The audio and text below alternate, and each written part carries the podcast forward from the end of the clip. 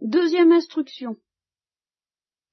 Il y a une relation étroite entre le problème du bonheur et le problème de l'orgueil de la vie tel que je l'ai abordé ce soir. Il y a même une relation entre le bonheur et l'orgueil tout court, dont nous parlerons peut-être ce soir tout de même, mais une relation alors très très mystérieuse et très très difficile à définir. Parce que, je vais vous dire tout de suite euh, ma pensée, il y a le problème du bonheur. Bon, ça c'est une affaire entendue, ce problème m'a euh, tracassé, travaillé et hanté toute ma vie. Et une de mes, un de mes scandales, une de mes stupeurs, une de mes souffrances, euh, de mes, mes désarrois, je peux dire, et une de mes désadaptations foncières a été de rencontrer si souvent ce que j'appelais, quand j'avais 20 ans, des gens contents comme ça. Les gens contents comme ça, bah, c'était gens qui pratiquement, au fond, se posaient pas le problème du bonheur. Ils étaient contents comme ça. Ouais. C'est plutôt une sorte de stupidité affective. Et une stupidité affective à l'égard précisément de ce problème du bonheur. En gros, bah, les gens qui se cassent pas la tête, euh, quoi. Hein. Il y a dans la Strada une réplique de Zampano à Gelsomina qui est tout à fait caractéristique de cette mentalité qui va toujours, je vous dis, poser un problème comme à Dostoïevski. Quand Dostoïevski parle de l'homme immédiat, c'est exactement ça qu'il vise. Hein, Qu'est-ce que c'est que ces histoires-là et, Eh bien, Zambano, Gelsomina, euh, qui elle alors est, comme toutes les femmes, qui non seulement ne sait pas ce qu'elle veut, parce que justement elle veut des choses trop profondes et trop mystérieuses pour, pour y comprendre euh, pour comprendre lucidement son propre cœur et qui attend que ce propre cœur lui soit révélé, et une fois que son propre cœur lui est révélé par le fou, le troisième personnage, alors euh, elle, est prise d'une sorte d'exaltation, d'enthousiasme, et elle a envie de réfléchir, de réfléchir aux grandes questions, questions qui comptent, n'est-ce pas? Et, alors, comme justement ces réflexions l'amènent à soupçonner qu'elle est faite pour aimer Zampano, alors elle, trouve ça très bien, elle trouve ça à la fois très exigeant, très austère, et en même très exaltant peut-être, très beau. Alors elle voudrait qu'il réfléchisse à ça, et lui dit, tu ne penses pas, Zampano, mais tu ne penses pas. Enfin, voyons, tu réfléchis pas, faut réfléchir, ça, ça vaut la peine. Et alors, il lui répond, alors, je dois penser, penser, quoi, penser, euh, euh, a rien à penser. Voilà. Admirable définition de la chose dont je parle. Vous voyez, ce, des gens euh, contents comme ça. Vous voyez Non seulement ils ne pensent pas, mais ils sont tranquillement convaincus que bah il n'y a rien à penser, quoi. Alors, euh, l'existence de cette psychologie m'a fait souffrir depuis mon enfance et me pose des problèmes originaux encore maintenant, des problèmes théologiques. Qu'est-ce que ça veut dire, cette attitude-là? Et c'est pas si simple. De sorte que ayant envie de vous parler du bonheur et de vous dire un certain nombre de vérités sur le bonheur et l'orgueil de la vie, avant d'aborder le problème de l'orgueil proprement dit, là, je suis tenté de commencer par une sorte d'introduction sur les gens qui ne se posent pas le problème du bonheur.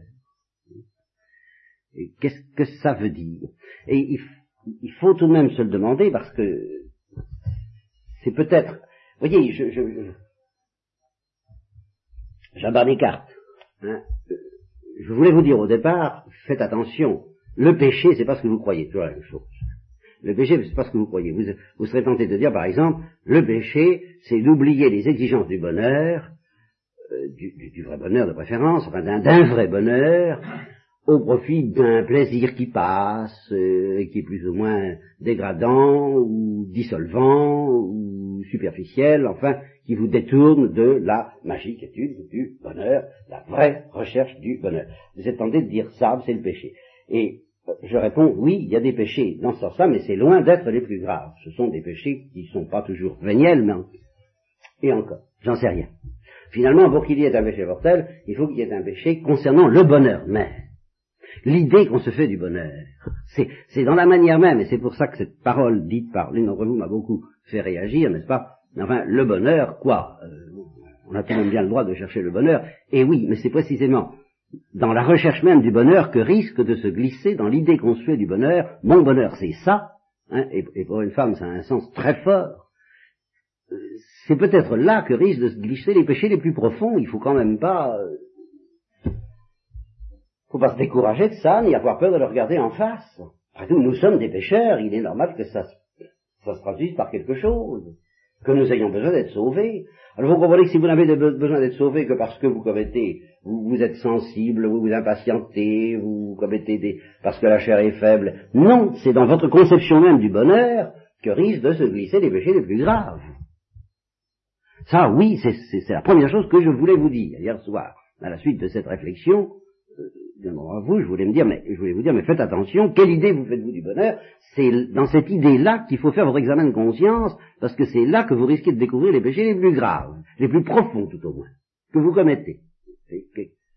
Qu'est-ce qui est le bonheur pour vous?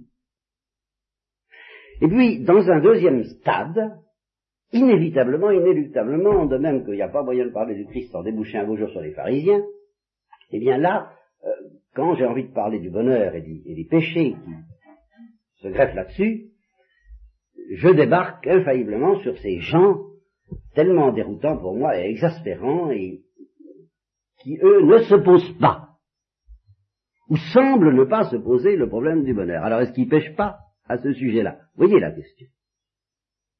Et je crains que les gens qui ne se posent pas le problème du bonheur pêchent aussi.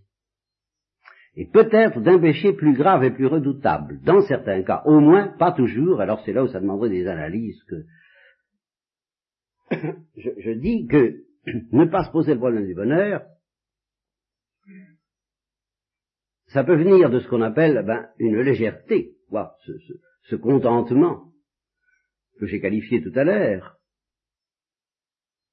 Or, moi je maintiens que, la, quand je parle d'une métaphysique de cette chose-là, c'est qu'il y a une énorme différence entre cela et la stupidité la, ou la sottise, ou, enfin la, la, bêtise pure et simple, la, faiblesse d'esprit, la faiblesse mentale, la faiblesse intellectuelle.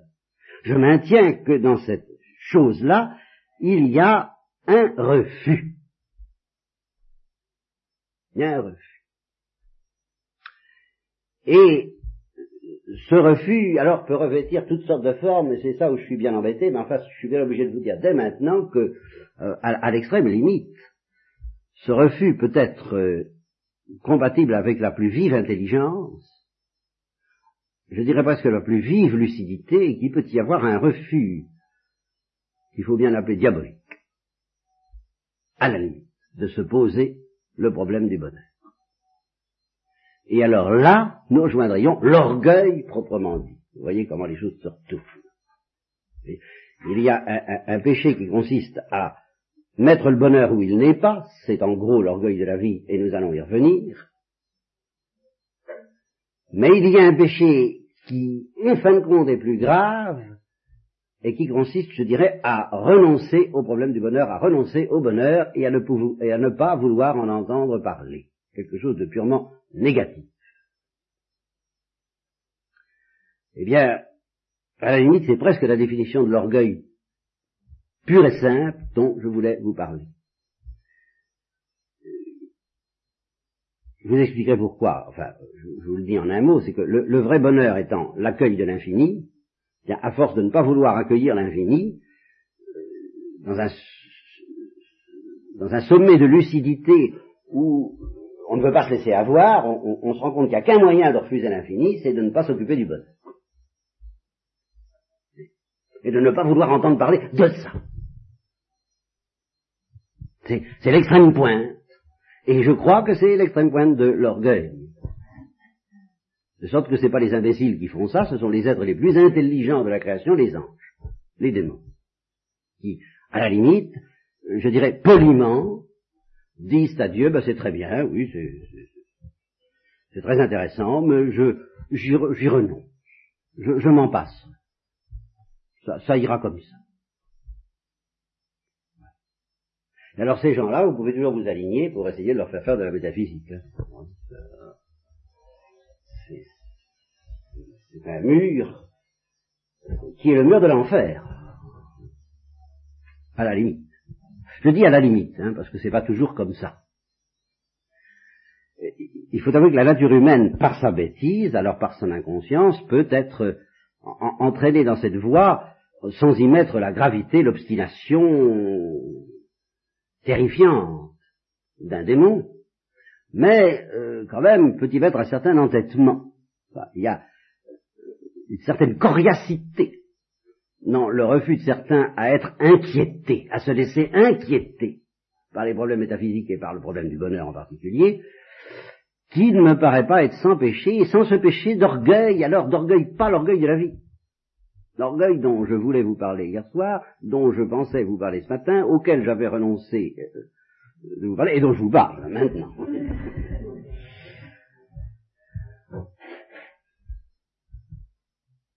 Alors, qui me m'irrite, ce, qui me, ce, sur quoi je ne suis pas au point, dont je vous demande pardon, c'est cette alliance invraisemblable, mais dont la psychologie humaine elle nous joue plus d'un tour, la psychologie humaine, elle est capable des choses les plus, les plus invraisemblables en effet. Alors cette, alliance invraisemblable entre la bêtise, mais la vraie bêtise, la, grossièreté charnelle, l'épaisseur de quelqu'un qui, qui, a le cuir un peu tanné, et puis ce refus angélique de se laisser perturber par la métaphysique, eh bien, les hommes trouvent moyen d'allier les deux. c'est là où, moi, alors, je... L'alliance entre une réelle bêtise et un refus qui est finalement de nature démoniaque. Un orgueil. un refus d'être intelligent. Qui, à la limite, je vous répète, est de nature démoniaque. C'est pour ça que cette bêtise est tellement irritante, c'est parce que d'une part, on, se dit, bah oui, c'est pas de sa faute, quoi, il est pas doué, ou il est pas doué, et puis d'autre part, ah, il y a autre chose, il y a autre chose, il y a autre chose, c'est pas une bêtise normale. À la limite, je dirais, c'est une bêtise qui sent le roussi. Ouais. Alors ça, euh, ça demanderait des raffinements d'analyse dont je ne me sens pas capable dans l'immédiat, je vous fais une remarque tout de même, peut-être d'autres, mais enfin au moins une, qui vous montre la gravité de cette affaire. Vous avez peut-être entendu parler de l'antipsychiatrie. Bon, l'antipsychiatrie raconte un certain nombre d'énormités, mais, comme souvent, les énormités en question ont un fondement.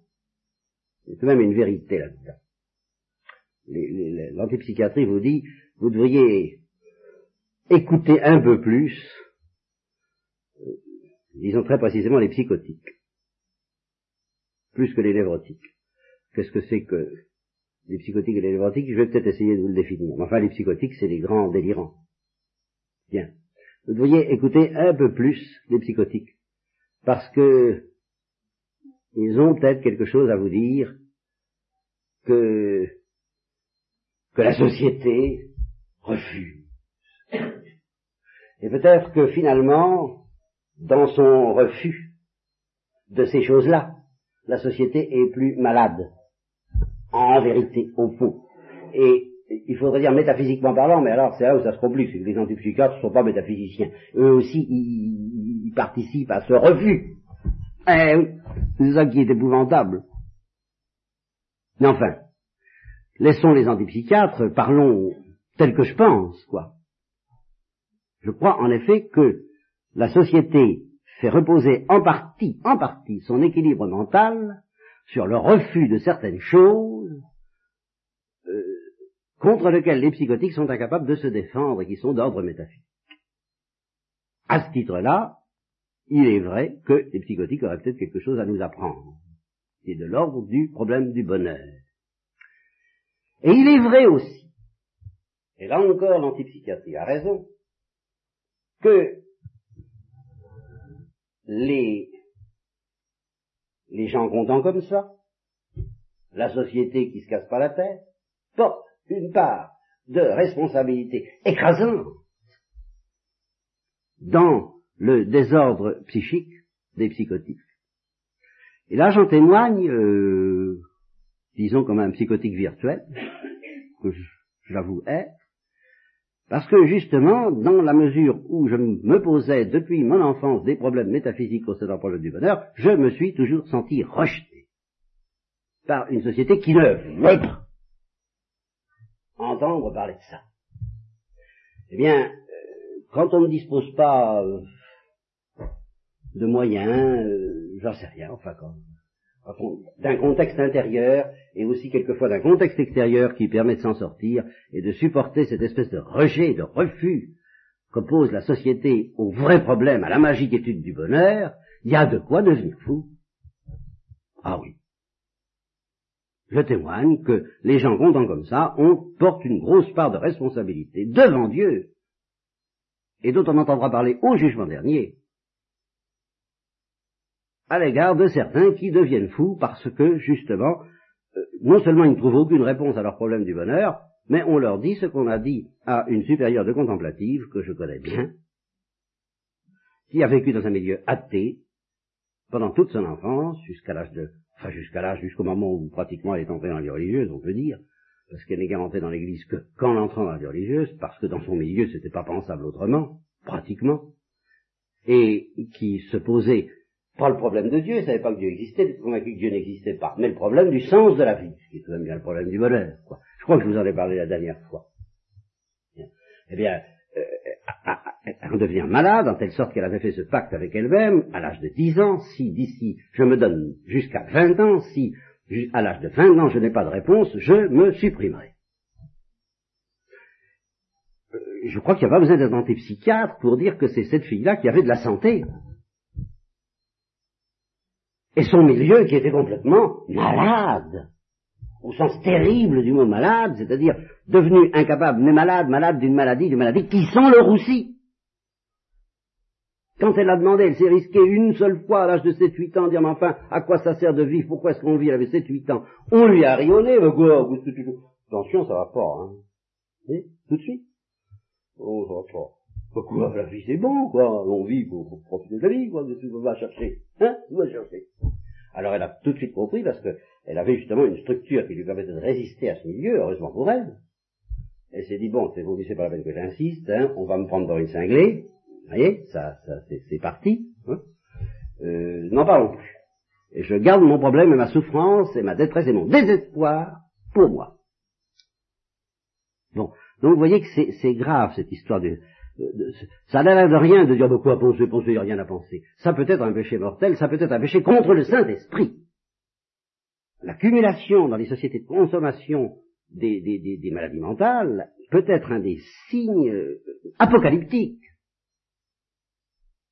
dont Dieu se sert pour nous dire faites attention, tremblez, car vous êtes responsables à vouloir vivre dans votre petit univers, à vous casser la tête, de ceux dont la tête explose. Par votre refus de poser le problème du bonheur. Et quand on dit que la génération actuelle est désaxée, qu'elle ne sait pas quel est le but de la vie, ben oui. Vous, vous êtes obligé de livrer vos enfants à, un milieu dans lequel il y a trop de gens qui construisent tout sur le refus de poser ce problème. Ben, vous étonnez pas de la casse. Et de la drogue. Car c'est un des résultats de ce refus de poser le problème du bonheur. Donc vous voyez la gravité de ce problème des gens contents comme ça, qui ne se posent pas le problème du bonheur. Et je voulais également, euh, justement, raffiner un petit peu l'analyse en disant, bon, ben, il y en a. Alors c'est là où il y aurait des, tas de subdivisions à faire, et je m'excuse, je vous en livre quelques-unes. Parmi ceux qui refusent de se poser le problème du bonheur, bon, il y en a qui, qui arrivent sans trop de mal ils ont, des dispositions intérieures et, un milieu extérieur qui euh, facilite ça. Alors euh, ceux-là paraissent équilibrés. Mais il y en a de très nombreux, de plus en plus nombreux dans la société, qui y arrivent, ils parviennent difficilement, qui sont menacés par le problème du bonheur, lequel est loin d'être résolu par eux pour lequel ils n'ont, que de mauvaises solutions, comme, beaucoup, mais ça, c'est, pas le plus grave. Et alors, menacés qu'ils sont par le problème du bonheur, ils ne peuvent refuser de le poser qu'en se rigidifiant. Et ça donne ce qu'on appelle des névros. Je dirais un névrotique et quelqu'un qui se défend mal et par mode de rigidité contre le vrai problème du bonheur. Alors que les gens qu'on comme ça sont des gens qui se défendent bien. Et par euh, mode d'un équilibre apparent, mais bien plus apparent que réel, contre le même problème du bonheur. Un psychotique est quelqu'un qui ne se défend pas contre le problème du bonheur et qui le résout mal, et qui ne se défend pas contre les conséquences catastrophiques d'une mauvaise solution. Alors, il y a aussi, il y a aussi, vous voyez, c'est là où je vous dis c'est très compliqué, je ne peux pas tout. Il y a aussi ceux qui, et ça revient, je reviens à la réflexion qui m'a été faite hier soir, il y a aussi ceux qui donnent une, une solution plus qu'imparfaite, quelquefois franchement pécamineuse, au problème du bonheur, et qui n'en subissent pas trop de conséquences catastrophiques, sans pour autant avoir besoin de se défendre par mode de rigidité contre ces conséquences. Je pense, ben, tout simplement, aux gens qui connaissent un grand amour, par exemple. Connaissent un grand amour, et euh, pour eux, c'est la réponse au problème du bonheur. Voilà. Ben, euh, ils semblent ni psychotiques, ni névrotiques, euh, ils se posent le problème du bonheur, ils ont besoin d'infini, ils s'en sortent avec l'orgueil de la vie, dont je vous disais, dont je vous parlais hier, et un orgueil de la vie qui semble réussir. Ben oui, pourquoi pas Pourquoi l'orgueil de la vie ne réussirait-il pas pendant un certain temps? Seulement, ça ne peut pas réussir indéfiniment, et c'est là qu'il faut que j'en arrive à vous offrir les vraies lois du bonheur, qui sont, ben, qui sont très austères, vous savez. Qui sont très raides, je dirais, pas austères, c'est pas le mot, pas austères, mais elles sont raides, les lois du bonheur. Alors nous, nous distinguons, si vous voulez, pour, parler de ça, nous distinguons le plaisir, la joie et le bonheur il est évident qu'il existe des quantités de plaisir autres que Dieu. Bon, bien sûr. Et légitime. N'oubliez pas la remarque de, du démon de Lewis, qui est ce, brave homme tenté par le démon de Lewis, et qui un beau jour euh, se laisse aller au moment d'une crise euh, assez douloureuse, spirituelle, métaphysique, inquiète, tourmentée ce un beau jour, ben, il, se laisse aller au plaisir de prendre une tasse de thé euh, au cours d'une promenade, euh, comme ça, bêtement. Un plaisir dont il ne pourra pas parler à ses amis, d'un de dire Ah, mon cher, il faut avoir entendu les moines de Solem, euh, comme n'est-ce pas, ou il faut avoir vu le soleil se coucher sur l'Adriatique, enfin, ah, c'est extraordinaire. Bon, non, c'est un plaisir beaucoup, non, hein, plaisir sur lequel, je sais pas, il ne peut pas y avoir, semble-t-il, d'orgueil. Euh, il paraît que Don Gajard, Don Gajard, le, grand liturgiste de Solem, avait dit à un, moine au sortir d'un petit, déjeuner, il est sorti de là en disant je vais vous dire un secret, il ne faudra dire à personne. Alors, ah bon? Oui. Ce café au lait, nous le retrouverons dans l'éternité. Bon, alors là, évidemment, il peut y avoir de l'orgueil de la vie, vous voyez, dans ces cas-là. Hein, hein, ah, ce, ce, ce, cette, cette Sol Colbert, mmh, alors bon, alors justement, Lewis dit, méfiez-vous, méfiez-vous de cette exaltation autour des, des choses, de s'exciter autour de quelque chose, c'est suite dangereux. Mais justement, prendre un plaisir sur lequel l'imagination ne travaille pas. C'est ça que j'appelle un plaisir un plaisir sur lequel l'imagination ne travaille pas. Un plaisir qu'on conçoit tout bêtement en pensant à moitié à autre chose parce qu'on a bien d'autres soucis en tête. Mais enfin, un ami est là qui gentiment vous offre ceci, vous offre cela, on, l'accepte, on se laisse un petit peu aller à la douceur de la détente. Eh bien ça, euh, le démon de Lewis dit ça, c'est très dangereux pour nous. C'est très favorable à Dieu. Pourquoi? Ben Parce que c'est vrai. C'est un plaisir vrai. Un plaisir qui n'est pas frelaté, qui n'est pas gonflé. Vous voyez Voilà le fond de la vraie. Un plaisir qui n'est pas gonflé par l'imagination, l'excitation, le « Oh, hum, que c'est bon !» Bon, alors ça, c'est déjà plus tout à fait ça. Vous voyez là, là on exagère. Un plaisir ne mérite pas qu'on s'excite dessus à ce point-là. Hein. Non, il y a, y a un léger désordre là-dedans on peut être enthousiaste, on peut dire, hum, ça c'est autre chose, comme les enfants. Hein, il y a un certain émerveillement, qui est proche de la joie à ce moment-là.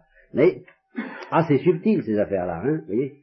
Il y a une certaine pauvreté dans, dans l'enthousiasme même qui, qui, est bonne, et puis il y a une certaine excitation, l'humilité dans le plaisir. Aïe, aïe, aïe. Et même l'humilité dans, dans, dans, la salivation, parce qu'il y a une salivation normale, saine, simple, bête. Bien. Les joies, les joies aussi sont bénies de Dieu. Toutes les joies et une amitié, un amour humain, l'art, l'action en général, les sciences, le gaudium de vérité, la joie de la vérité, la théologie, la philosophie. C'est merveilleux toutes ces choses-là. Hein. La, beauté des paysages, la beauté des voyages, enfin toutes ces choses. Ce sont c'est authentique. Et il n'est pas question de dire que ça entre en concurrence avec euh, la vérité du bonheur.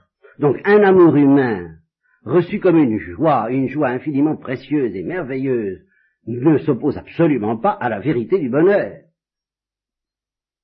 Reste que ce sont des plaisirs ou des joies, ce n'est pas rien, ce n'est rien de créé qui peut nous donner, qui peut constituer le bonheur.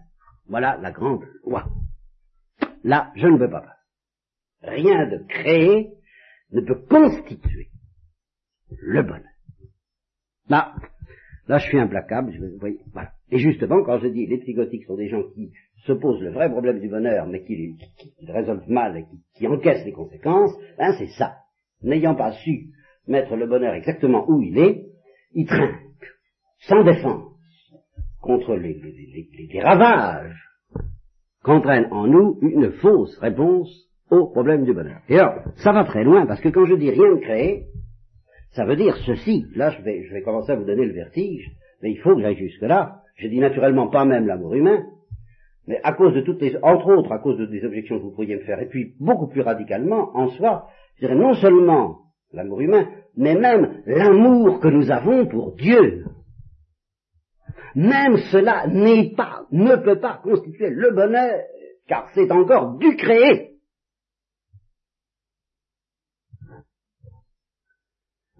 Et si justement, ce qui est le, vertige auquel se livrent euh, les, se livraient les angéliques de Port-Royal, ou même certains faux mystiques, comme on dit, et qui peuvent avoir été des vrais mystiques au départ, si on se crispe non plus sur Dieu, ben on ne se crispe pas sur Dieu.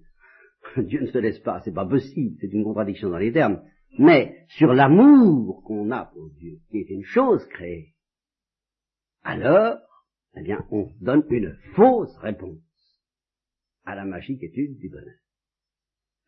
Le bonheur, c'est Dieu. C'est pas, c'est même pas l'amour que nous avons pour Dieu. C'est Dieu en lui-même. Reste que si nous aimons Dieu, ben évidemment, nous aimons le vrai bonheur. Et aimant le vrai bonheur, le vrai bonheur nous sera donné, mais c'est le don de Dieu, c'est un don incréé, ça. Il nous sera donné par la vision face à face, mais la vision face à face, c'est encore quelque chose de créé, de sorte qu'en un sens, je dirais, le vrai bonheur, ce n'est pas la vision face à face. La, vision face à face, c'est le moyen d'entrer, c'est l'acte par lequel nous entrons en possession du bonheur, mais ce n'est pas le bonheur. Le bonheur, c'est le souverain bien en lui-même. Ça va jusque-là. Et justement, de nombreuses catastrophes sont produites dans la vie spirituelle et dans l'histoire de l'Église, ça existe, ô combien,